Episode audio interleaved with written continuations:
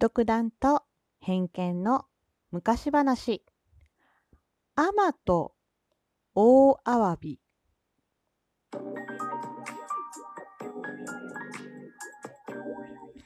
どうも、ひよりです。いかがお過ごしですか？この番組は私ひよりがこれってどうなのって思う日常の些細なことを個人の独断と偏見でゆるくお話しする番組です。さてさて今日のお話はアマと大アワビです。聞いたことありますかね？私は今回初めて知りました、実は。で、えっ、と、この登場人物のとタイトルに使われているアマなんですが、えー女性のね、えーアマさんのことです。海に潜るアマさんのことです。そして出てくる登場人物は、えー、アマさん、漁師のことが、えーたまらなく好きなアマさんという、えー男性のね、恋人がいます。アマさんの恋人は貧しい漁師というお話です。それでは物語の始まり、始まり。昔々のことじゃった。千葉の御宿の岩田港というところには大きなアワビがあることで有名でした。その大きなアワビというのは、そのアワビに触れると大しけ。えーそうだな、暴風が起きて海が大荒れすることを大しけと言うんですが、そのアワビに触れると大しけが起こるから決して近づいてはいけないという海の掟があったそうです。さてさて、アマさんの中にもひとひときわ美しい女がその村にはおりました。そしてその美しい女には愛おしい恋人がいました。その愛おしい恋人は、まぶ、貧しさ、とても貧しくて、貧しさに耐えながらも、一生懸命漁師として働いて暮らしている男でした。その一生懸命働いている漁師の男は、そのたくましさに、他の海さんからもとても人気のある、とてもかっこいい漁師さんでした。そんな二人はお付き合いをしておりました。ある日のこと、海が荒れて大しけの日でした。今日はしけがで、しけじゃからゆっくりできる。と男が女の家を訪ねてきて言いました。二人は嬉しくて嬉しくて夢見心地で一日中べったりくっついて仲良く仲良く一緒にいました。しかし、夜がしらじらと明けてくると、男はあっさり身支度をして出かけて行ってしまいます。今度、いつ会えるんだ？女は男に聞きました。ああ、しけが来たらな。そうだな。海が荒れて、しけが来るのは困るけど、たまにはしけもいいもんだ。だって、お前に会えるからな。じゃあ、行ってくるよ。そんな男の言葉を聞いて女は思います。しけになったら、あの人に会える。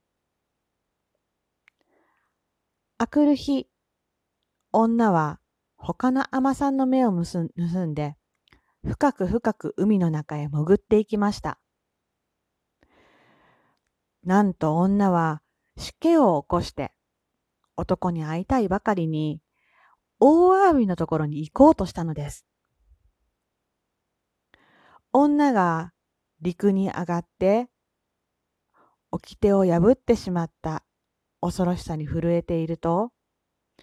ゴロゴロゴロゴロドッチャン。ゴロゴロゴロピッカーン。雷鳴とどろき。嵐が鳴って嵐になって本当に海がしけ始めたではありませんか。おら、会いたかった。しけの中帰ってきた男を見るなり、女はとても嬉しくなり男に抱きつきました。そして二人はとても仲良くその夜を過ごしました。しかし、次のしらじらと夜が明ける頃、雨が上がると男はさっさと身支度をして帰り始めました。そんな男に女は言います。おめえ、そんなに海が好きか？ああ、俺はこの村で、この海で生まれたことをよかったと思ってるよ。おめえ、オラよりもそんなに海が好きなのか？何言うだ？海があるからおめえともこうして会えるんじゃねえか。仕事をしないと俺も食ってけない。そしてお前とも会えないんだよ。わかってくれよ。そう言って男はまた海へ向かって行きました。男が帰ってしまうと女は男に会う前よりももっともっと寂しくてたまらなくなりました。それから何日も何日も女は男と会えない日が続きました。寂しくて寂しくてたまらない女。死刑になれば、またあの人に会える。女は大アワビに小さいアワビを投げつけ、わざと死刑を起こすという方法を思いつきました。しかし、そうやって死刑を起こしても、男は会いに来てくれますが、次の朝、しらじらと夜が明ける前に、すぐにまた海へ戻ってしまいます。まだ、夜は明けねえど？女の止める声も虚しく、男は暗いうちから女の家を飛び出して海へ向かって行ってしまうのです。女が掟を破って死刑を呼んで、死刑を呼べば呼ぶほど、男はその埋め合わせをするために急いで海に行くようになりました。そうです。男は仕事が減った分、仕事があるうちに死刑がない時に慌てて海へ向かわなくてはいけなくなってしまったのです。なので女と会えたとしてもだんだん時間が短くなり、それもね、女も不満に思うようになってきました。こんなことが続いていると、村のみんなが話し始めます。高原に死刑が起こるとはおかしい。どう考えてもおかしい。誰か、大アワビを怒らしとるんとちゃうんか？いや、公式が続いたら、このままじゃおらたち死なればねんねえねどうしたもんだい。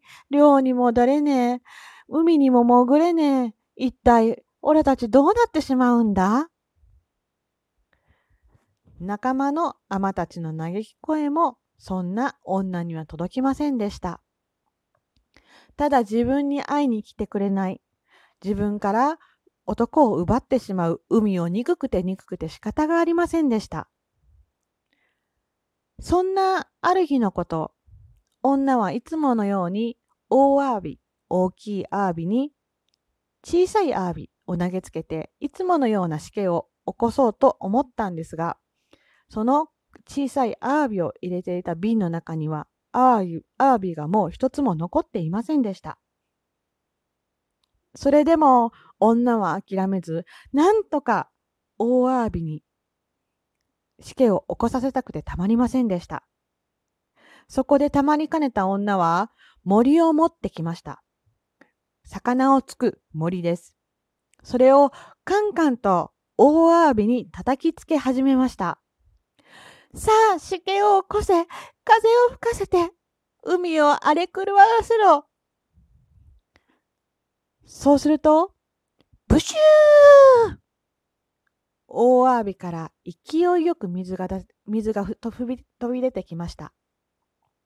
女はその飛び出た水に吹き飛ばされて岩の上に押し戻されました。はっと見上げると、待ち望んでいた雷鳴が轟き、強い風が吹いてきます。もっと荒れろもっともっともっと荒れろあの人は私のところへ返してと、その時、仲間の尼がつぶやきました。これはたたりじゃ。このしけじゃ、沖の海は、海の、沖の船は全滅じゃ。船は全部やられてしまうぞ。それを聞いて、女は急に青ざめました。もしや、あの人の船が？やめろ他の女、尼たちが必死で呼び止める声も女の声には響きません。女は大嵐の中、嵐がひどい中、一心不乱に船を漕ぎ出しました。白い波に襲われながらも女は愛しい男の名前を呼び続けました。と、その時、あんた女はようやく男が乗っていた船を見つけました。逃げろこっちへ来るんでねあんたしかし、あっという間に二人とも海に巻き込まれてしまいました。そうして二人は海の木図になって消えてしまったという悲しいお話でした。おしまい。いかがだったでしょうか？少しお話が長くなったので今回の配信はここまでにしたいと思います。最後まで聞いてくださってありがとうございます。また明日の配信で。ではではではまた。じゃあねひよりでした。